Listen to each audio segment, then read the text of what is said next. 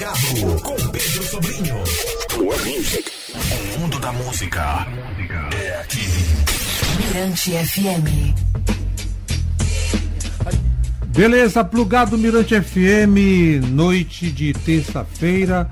E aqui comigo é, o Wagner Heineken, né, ator, produtor cultural, nascido em São Paulo, criado em Juquiá, Vale Ribeira de São Paulo e radicado em São Luís, Maranhão, desde 2004. Bom, mas antes da gente falar dele, é, entre os dias 12 e 13 de maio, aconteceu na cidade de Salvador o Seminário Nacional de Lei Paulo Gustavo. O encontro aconteceu na Universidade Federal da Bahia, é, com o objetivo de capacitar gestores públicos de cultura e a sociedade civil, civil no funcionamento e nos instrumentos necessários à aplicação é, da, da lei. Né?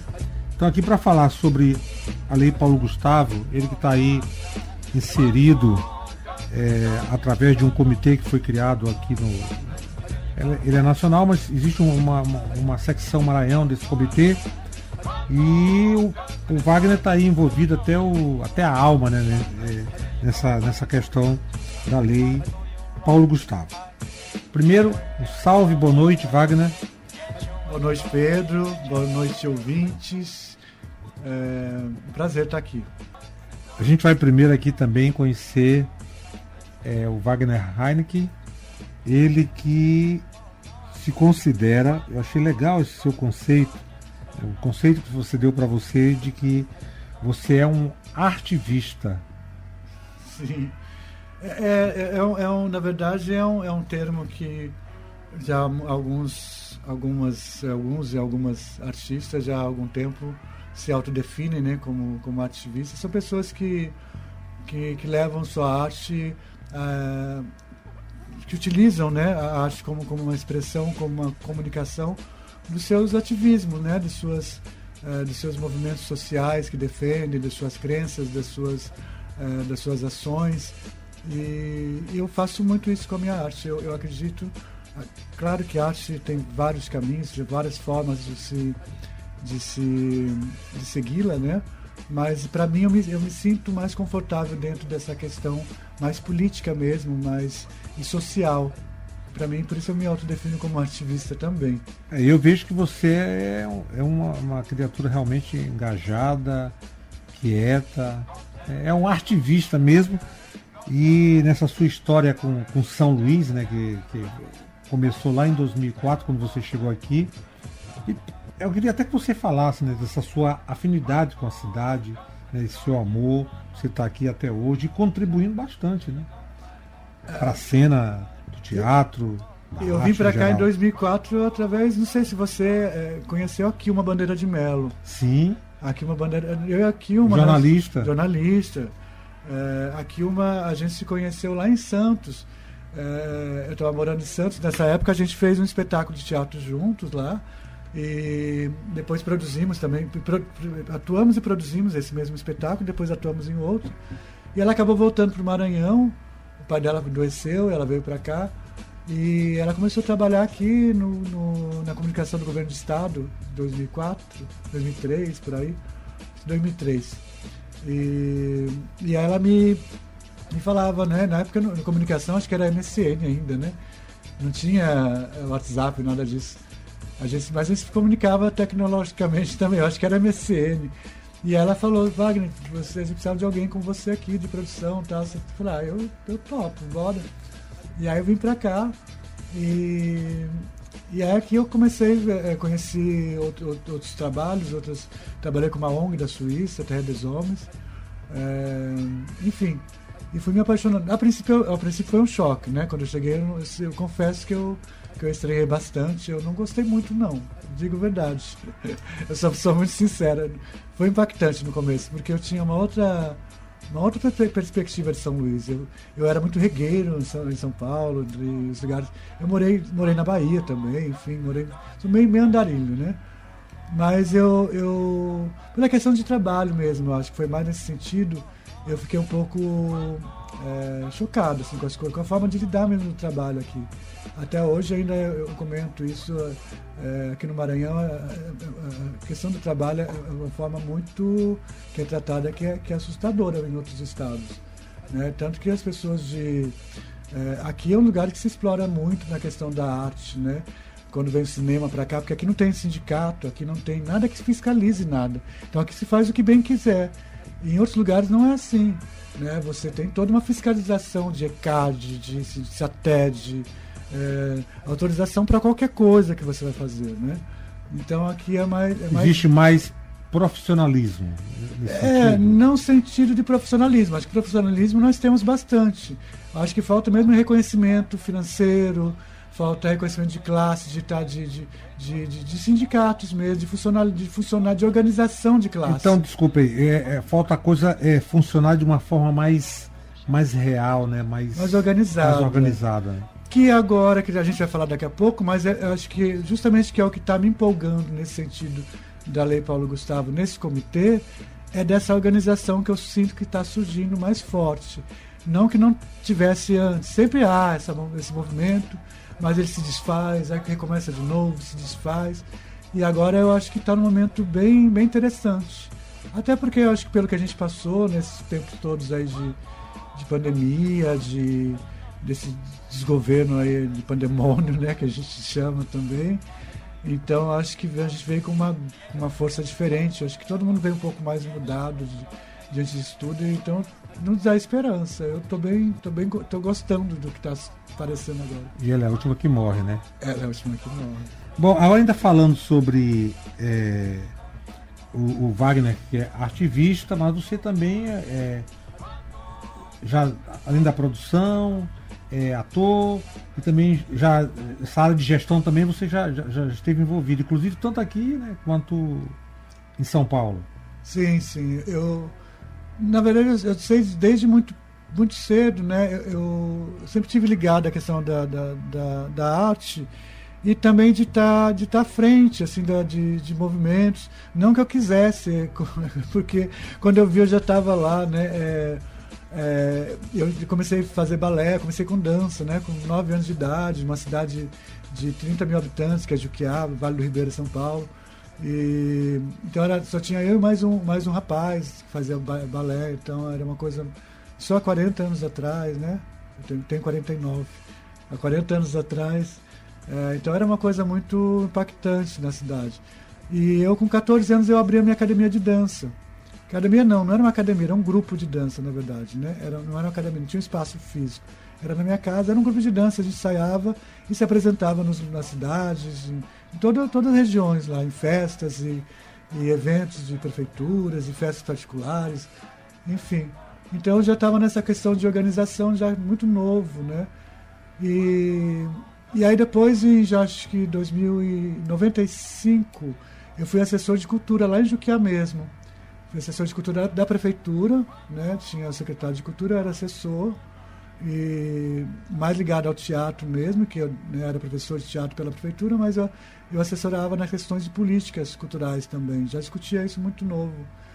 E depois eu vim para cá falando da questão de gestão, né? Eu não me lembro de outras coisas, é tanta foi, coisa. Você foi diretor do Teatro Alcione é, Nazaré? Isso. É, em 2006, tá? 2006, foi logo depois que eu cheguei aqui, 2006, dois anos depois. O teatro estava fechado há muito tempo, não sei quantos anos. E a Gisele assumiu o Odilo Costa Filho, Gisele Vasconcelos, me convidou para ser diretor do teatro. E porque era uma, era uma das coisas que a gente já reivindicava, né? A gente já estava reivindicando antes dela ser chamada. A gente, nós criamos a Semana do Teatro Maranhão em 2006, antes de ser chamado para para a gestão lá do teatro. A gente criou a Semana do Teatro do Maranhão e e aí a gente estava reivindicando por essas questões políticas mesmo, lá pelo Conselho do Teatro Arthur Azevedo. Tinham conselhos, antigamente tinham conselhos por setoriais do teatro. Tinha conselho de teatro, tinha conselho de dança, tinha conselho de música. Então tudo era decidido democraticamente, né, que hoje já não tem mais. E nesses conselhos nós criamos as semanas, tanto a semana do teatro quanto a semana da dança, e a da música que teve poucas edições. E ali a gente discutiu algumas coisas sobre até sobre o Odilo é, nessas questões mesmo de estar fechado, que não tem dinheiro, nunca tem secretaria, nunca de estado ou de município, nunca tem dinheiro e a gente falou, não, a gente consegue fazer com pouco. E a Gisele me chamou para dirigir lá e, e com poucos meses a gente conseguiu reabrir o teatro com uma, uma reforma pequena, assim, uma, meio que uma maquiagem, mas de uma forma segura que a gente pudesse reabrir depois de muitos anos fechado. Bom, o, conversa aqui com esse artivista desde adolescente, foi um dos articuladores da Ocupa Mink Maranhão, onde residiu por cerca de 40 dias no IFAM Maranhão, com demais fazedores de, de, eh, de cultura, como resistência ao golpe de 2016. Produtor também cultural da Casa d'Arte, Centro de Cultura em Raposa, eh, região metropolitana de São Luís. Você continua lá? Ou... Eu me afastei recentemente, foi um processo doloroso, confesso. Foi a primeira vez que eu estou falando publicamente, ainda eu pensava em publicar alguma coisa, ainda não tive tempo, né, porque eu envolvi é, logo em seguida com, com, o Comitê Paulo Gustavo. Mas foram nove anos do Casa d'Arte, que é um lugar que eu tenho muito carinho e tem muita história, construí muita história lá. E, então a gente, um processo de separação é um processo de separação, né, que é sempre doloroso. Mas, é, mas tem muita história que está no meu coração. É, eu tive o prazer de conhecer algumas dessas histórias quando você me convidou para é, integrar ali o, o cast de alguns eventos que você produzia junto com a, a Luzenice, Luzenice e, o Luiz, e, o Luiz Lima lá na Casa d'Arte, na Sim. Raposa. Bom, então vamos fazer o seguinte. Vamos falar da Paulo Gustavo no, no próximo bloco e escutar um pouco de música, né? Eu costumo aqui no esse troca de ideia sempre presentear os convidados. Eu vou tocar uma música para você chamado Billy Bossa Nova com a cantora Billie Eilish. Plugado Mirante FM até meia-noite.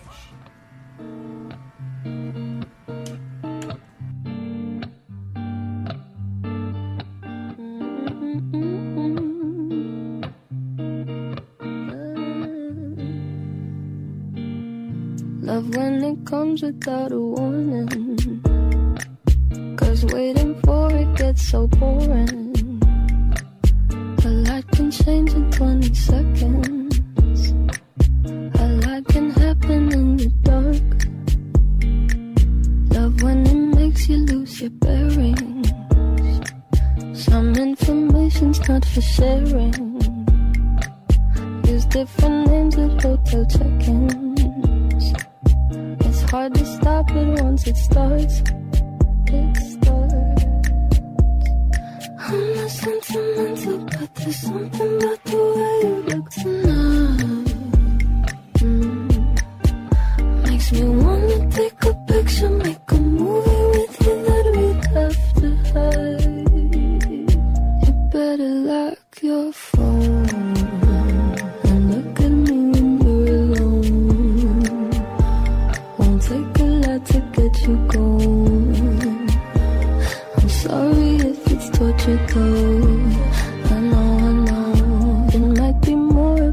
Obsession. You really make a strong impression. Nobody saw me in the lobby.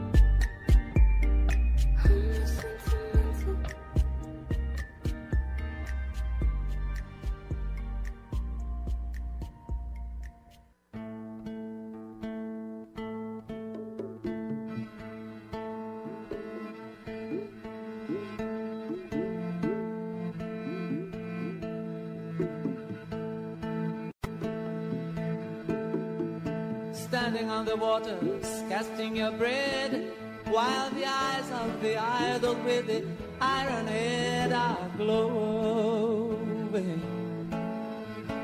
Distant ships sailing into the mist, you were born of the snake in both of your fists, while a hurricane was blowing. Freedom just around the corner for you. Truth so far off, what good will it do? Joker man dance to the nightingale tune. Bird fly high by the light of the moon. Oh, oh, oh, oh, oh, Joker man. So swiftly the sun sets in the sky. You rise up and say goodbye to no one.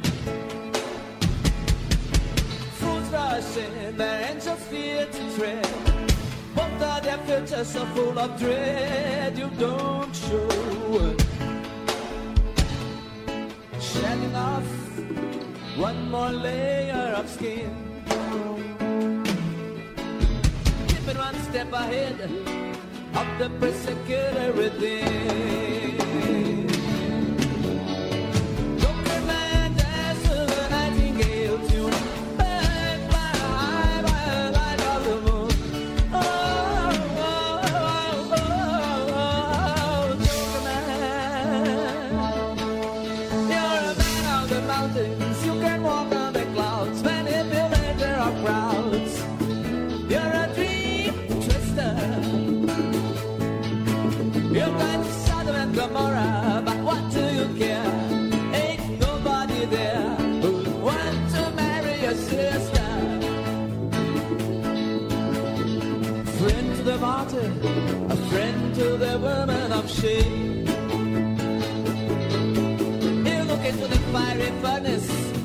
Rich man without any name.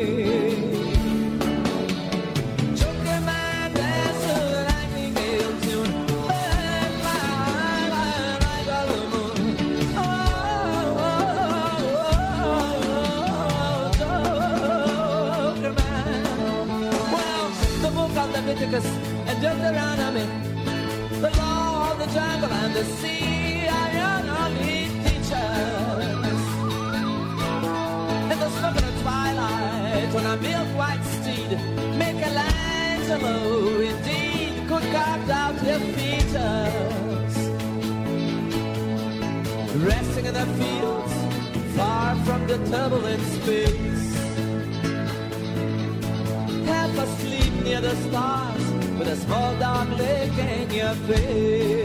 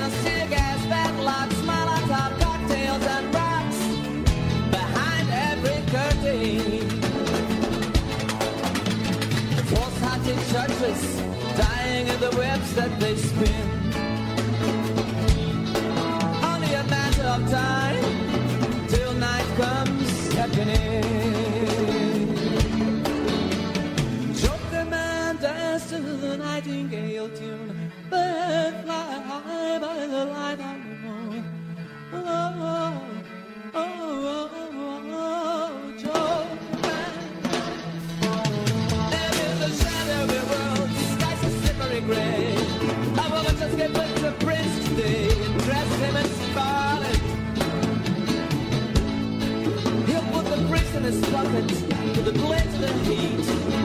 Take the man the rest children off the street and listen to the feet of a harness.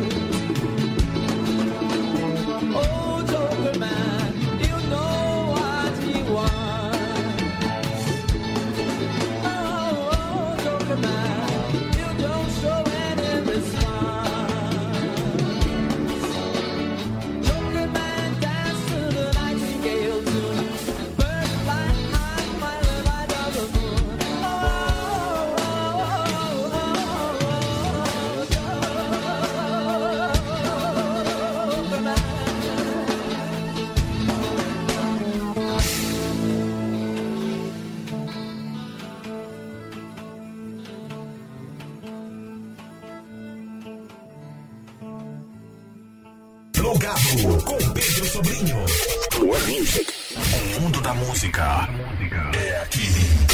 Mirante FM.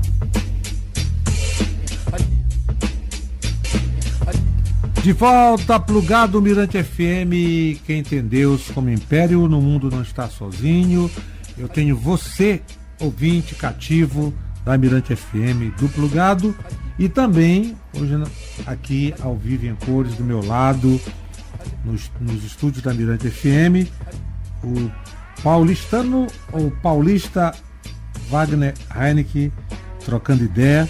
E agora vamos falar da lei Paulo Gustavo, desse encontro que aconteceu entre os dias 12 e 13 de maio lá em Salvador. Como é que foi aí então, é, Wagner? Então, na verdade começou no dia 8, né? Eh, O seminário foi 12 e 13, mas dia 11 foi o lançamento da regulamentação da Lei Paulo Gustavo, que ela estava nesse processo de desde 2021, quando começou-se a pensar sobre a lei. E ela foi aprovada em 2022. eh, e aí teve todo um processo né, de vai e volta, enfim. Então eh, era um momento muito esperado eh, dessa regulamentação que saiu agora no dia 11, na quinta-feira.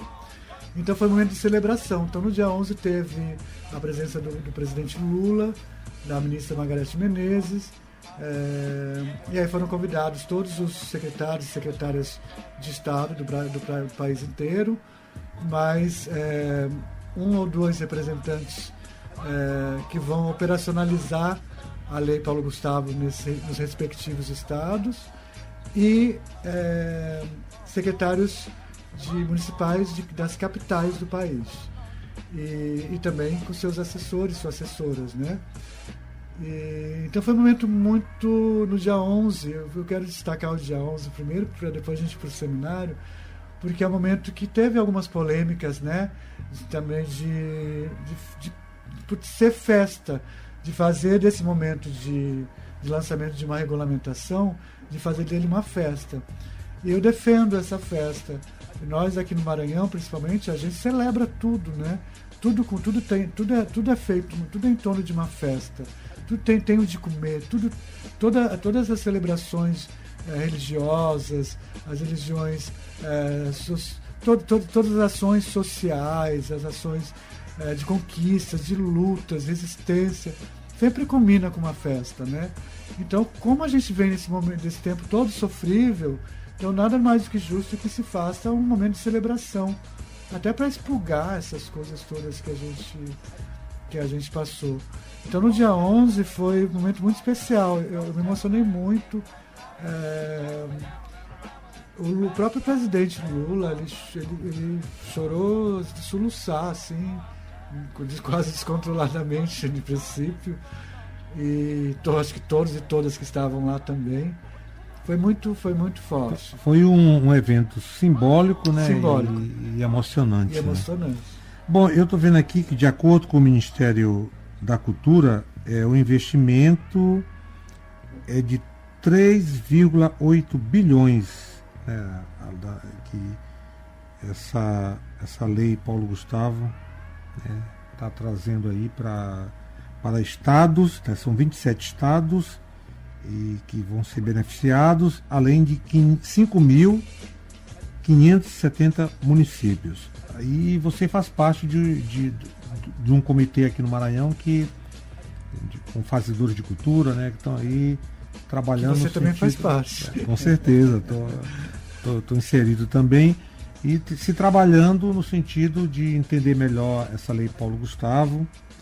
E a pergunta que eu faço é como é que está essa, essa questão dessa, dessa. Se existe uma, uma parceria, uma, uma construção eh, do comitê junto com, com eh, o poder público estadual e municipal na, assim, na, na, na construção dessa, dessa lei Paulo Gustavo no Maranhão.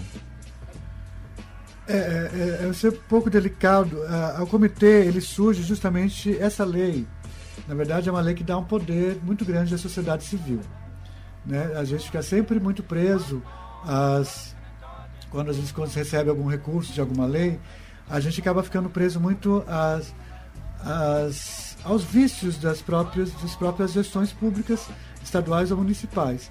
E essa lei, depois da experiência que tivemos com a Lei Aldir Blanc, que foi uma lei né, de emergência, eh, ela foi feita logo na sequência, já tentando amarrar e corrigir justamente os erros cometidos na Lei Aldir Blanc.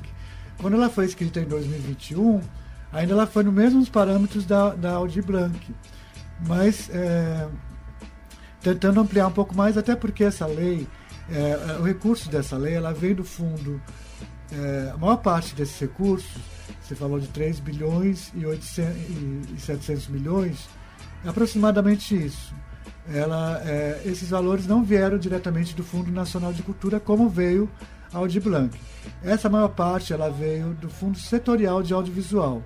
Então, praticamente em torno de 70% desse recurso vem do Fundo Setorial de Audiovisual, que é em torno de 2 bilhões e 700 mil, e 2 bilhões e 700 mil e, e os outros é, 1 bilhões e 200 veio do, do, do Fundo Nacional de Cultura. Então é uma lei que vai beneficiar mais o setor do audiovisual, é isso? A princípio, sim. É, até porque o Fundo Setorial de Audiovisual ele tem um regimento e que ele exige que seja aplicado no setor de audiovisual.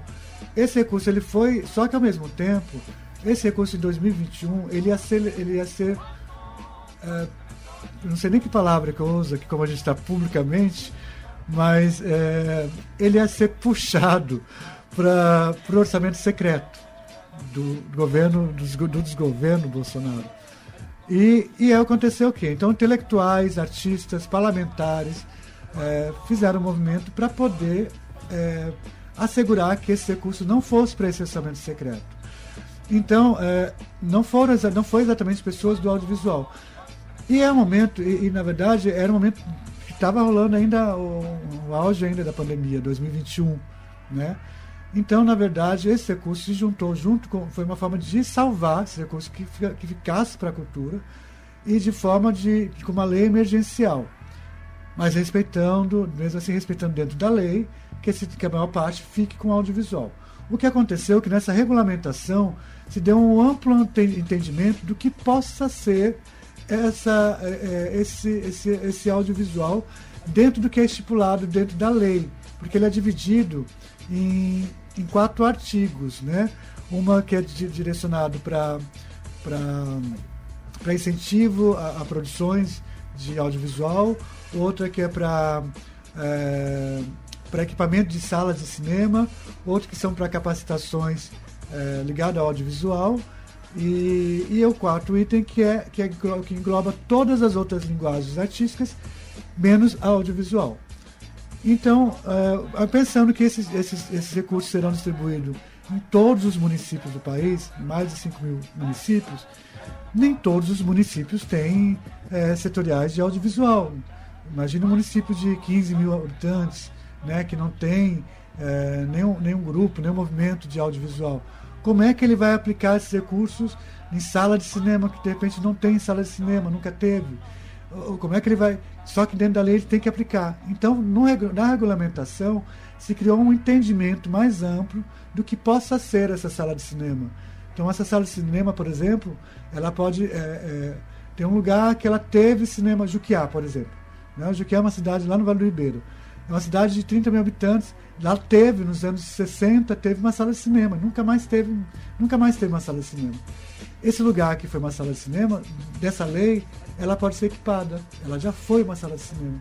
Então ela pode. Porque não tem uma sala de cinema hoje lá. Então ela pode ser, essa sala de cinema pode ser interpretada como no passado, no presente de uma sala que já existe, ou numa sala que ela possa ser um lugar que possa ser uma sala, porque de repente é um lugar que exibe filme, que exibe, é, por exemplo, dentro de, um, de, de uma comunidade quilombola, né, que de vez em quando é, alguém exibe, leva um telão, leva um, projetor, exibe um filme. Então, se ela tem esse, esse hábito também, então é, ela pode ser equipada para ela ser uma sala permanente de cinema. Então, nessa regulamentação, ela teve esse cuidado de, de ampliar o entendimento. Continua sendo audiovisual, né? Mas para poder, como é que vai aplicar nesses lugares que não tem, né? Então, é nesse sentido que, respeitando, sabendo que esses recursos é, são, na maioria, do, do audiovisual, mas tentando, já nessa amplitude, que também é, pensando que é, é, uma, é uma lei de emergência, que está amparando ainda as pessoas que foram impactadas do setor cultural pela pandemia, né? Então tem que ser tem que ser ter esse cuidado que a gente tem que distribuir e tentar chegar na- nas pontas pessoas que realmente não têm acesso a- a- a- às- a- às- às leis de incentivos, aos recursos públicos financeiros que nunca fizeram participaram de edital. Esse recurso é para ajudar essas pessoas que de repente sempre fizeram seu, seu, seu, seu tambor, os seus manifestos, e que a pandemia de repente ali é, é, é, tirou essa, esse, essa, esse trabalho, essa vontade, né, estimulou. Então, esse recurso é para ajudar a manter viva essa, essas memórias. Existe uma- já uma previsão para que a lei Paulo, Paulo Gustavo ela realmente se torne realidade na, na prática, assim, as pessoas terem acesso a esse dinheiro e tal, Então, os como ela, fazedores de cultura. como ela é uma lei democrática e, e, e o, e o poder público, a sociedade civil, ela tem um poder muito grande diante dessa lei, tudo tem que ser decidido junto com a sociedade civil, é, então o processo é um pouco mais lento. Porém, aí, aí vou responder que você tinha me perguntado antes, que eu já tinha até esquecido, sobre o Estado e município de estar apoiando ou não, né? Porém, é, alguns estados e municípios já estão bem adiantados. Eu acabei de ver antes de vir para cá, Desculpa, a lei foi a, a regula- regulamentada no dia 11, quinta-feira passada.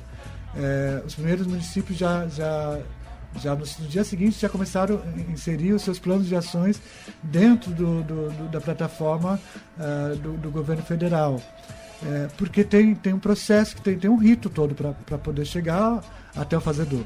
Tem que ter as oitivas, que são chamadas oitivas, que, que a gente chama mais de escutas, que é o momento de ouvir a sociedade civil. A sociedade civil tem que ajudar a construir esses planos de ação para se criar esses editais de uma forma mais democrática, mais acessível, para que não fique, para que realmente chegue né, nessas pessoas. É, então tem que, ter, tem que ter um processo de, de ouvir essas pessoas. Então já muitos, eh, muitos estados e muitos municípios já fizeram isso antes, mesmo sabendo que iam depender e que ia depender da regulamentação para poder adaptar. eh, mas não foi nada difícil né, para adaptar. É, já fizeram isso e só adaptaram e já entraram com seu plano de ação. Nós começamos ontem nossa primeira aqui em São Luís. Alguns municípios do Maranhão já fizeram suas oitivas, já assim. Caxias eu sei que já fez, a Sailândia já sei que já fez, é, o já fez já tem mais de semana. Então provavelmente já esteja entrando com seu plano de ação já por esses dias. Município de São Luís e Estado do Maranhão Estamos começando agora.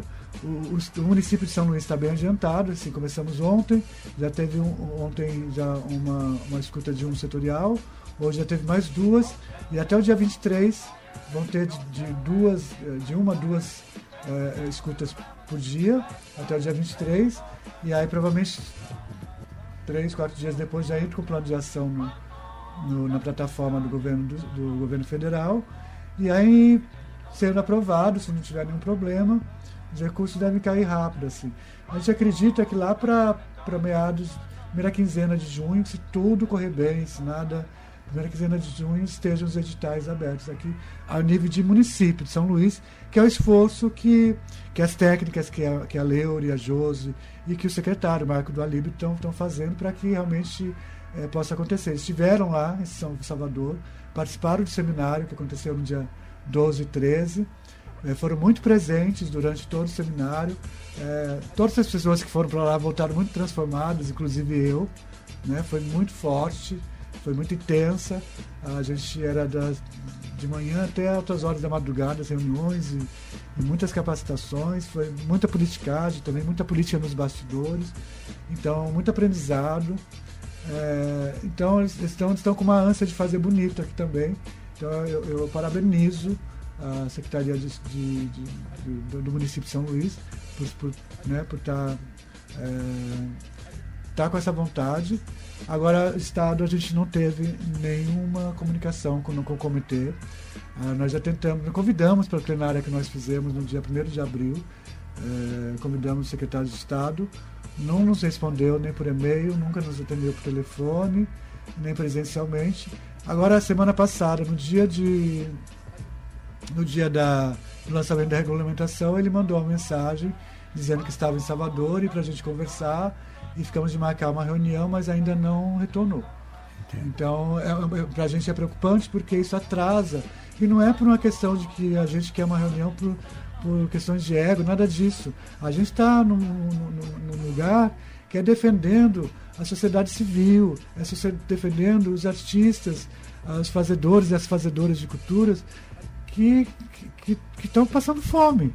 Gente que vendeu um instrumento, que deixou de ser artista, que deixou de ser músico, porque é, teve que fazer botar um carrinho de lanche, botar um isopor de bebida, porque não conseguia viver, sobreviver esses tempos agora de da sua música, da sua arte, do seu, enfim. Então a, a gente acompanha isso tudo. Eu mesmo tive meu processo também, né, de, de, nesse, nesses tempos tenebrosos aí também.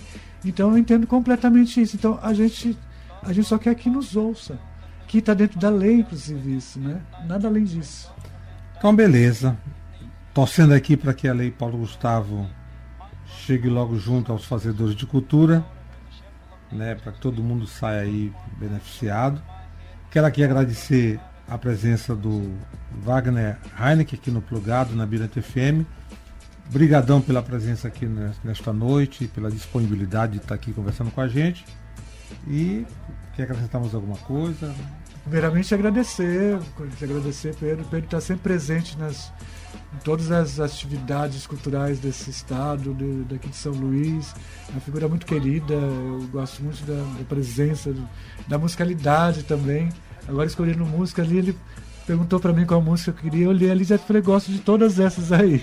Então eu, eu vou começar com Radiohead para você de presente. Obrigado e obrigado a todos e todas que estão ouvindo. Só rapidamente dizer que nós temos uma página no Instagram, é, Paulo, é, é, Comitê Paulo Gustavo MA no Instagram, e temos dois grupos de WhatsApp, é, que aí para acessar vai ter que ter alguém que você conheça que faça parte para te enviar um link. Então tá aí, recado dado. Brigadão Wagner Heineken aqui no Plugado na Mirante FM vamos de Radiohead. Thank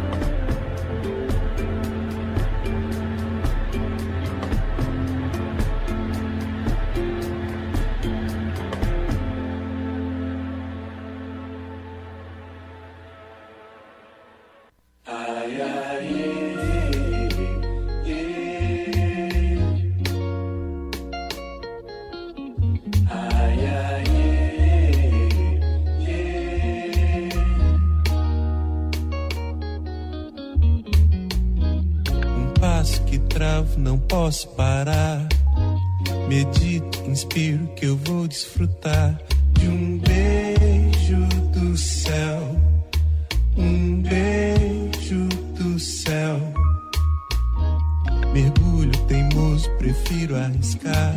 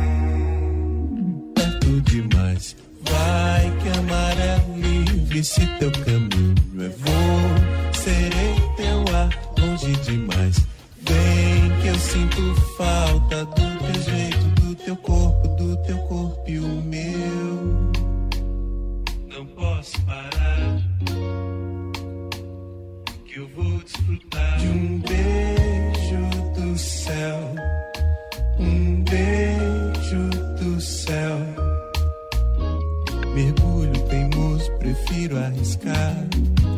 E nado nas águas do meu próprio mar. Até não dar pé. Até não dar pé. E porque o sol corre no horizonte. Um dia raio, o outro ali se vai em noite. Balanço eterno, luz, penumbra, sombra. E me atravesso nem. Se faço o que eu falo, não corro perigo. Distraído em breves nem sempre consigo. Acertar o rumo, viver no compasso, organizar os dias. Sentindo meu corpo ansioso demais. As horas custam a passar. Do jornal já tenho preguiça. No estômago a conta que eu ainda hei de pagar. Perto demais. Vai que amar é livre se teu caminho é voo. Serei teu ar longe demais. Vem eu sinto falta do teu jeito, do teu corpo, do teu corpo e o meu.